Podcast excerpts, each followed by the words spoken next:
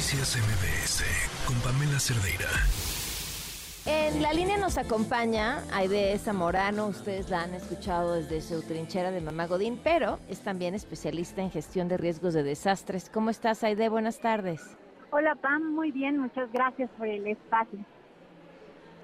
Eh, eh, Aide, con la poca información que tenemos, eh, lo que podemos alcanzarnos a imaginar del tamaño de devastación, con la rapidez que esto pasó de ser un ciclón, una tormenta tropical a, un huracán categoría 5, eh, entrando también a tierra con, a una velocidad brutal, ¿qué, poder decir sobre lo que se pudo haber hecho? O, o entender lo que está pasando ahora. Sí, totalmente, Pam. Eh, es una falta de gobernanza del riesgo la que tenemos a nivel país y a mí me parece muy desafortunado que seguimos careciendo de protocolos de emergencia. ¿Eso qué significa? México es un eh, país sumamente vulnerable a, eh, a clima extremo.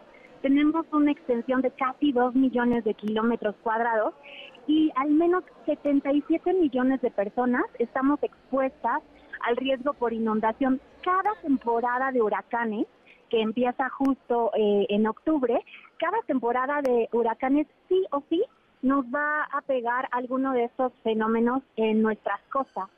Y me parece desafortunado que hasta hoy, en 2023, no tenemos un protocolo de acción que se puedan articular la sociedad civil, pero sobre todo el gobierno a nivel federal, a nivel estatal y nivel municipal.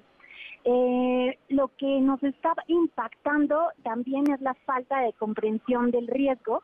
Desde la población tendríamos que estar educadas y educados, así como casi todas las personas sabemos cómo funciona el sistema de alerta de em, para los sismos.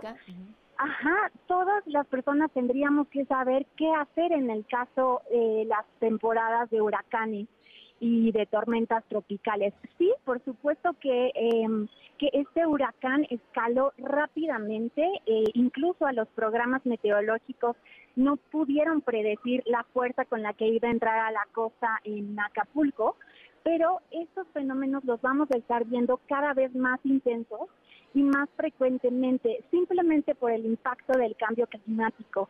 Y lo que yo estoy tratando de incidir desde los centros de trabajo, porque ayer veíamos unas imágenes muy desafortunadas de empleadores en, Acapulco, pues pidiéndole a su personal limpiar el lobby, cuando todo ese personal tendría que haber estado resguardado junto con las personas que estaban ahí hospedadas. Por eso eh, hace falta muchísima gestión y educación, sobre todo sobre los riesgos, porque no vamos a poder frenar el agua, eh, no vamos a poder decir, ok, a partir del 2024 ya no hay temporada de huracanes y de ciclones, pero sí podemos identificar, prevenir, anticipar y sobre todo, Pam, destinar recursos públicos. Hoy me acordé muchísimo del FONDEN y del, eh, FOPREDEN, eh, asignar recursos públicos para estas emergencias y sobre todo la infraestructura. Hoy al mediodía SASMEX eh, anunció que tenemos lastimados 27 de los 97 sensores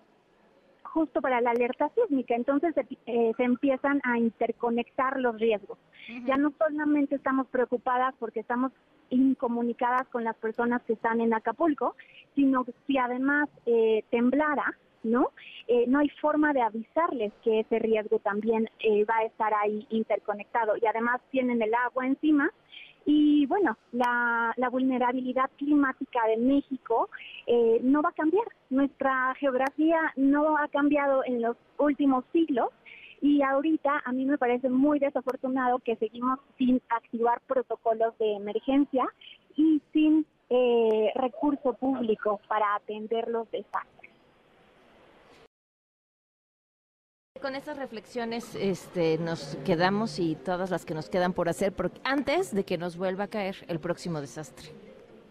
Sí, por favor, porque no vamos a poder detener el agua, pero sí podemos eh, capacitar y estar mejor preparados. Totalmente. Sin duda. Muchísimas gracias, te mando un abrazo. Gracias a ti igualmente. Noticias MBS con Pamela Cerdeira.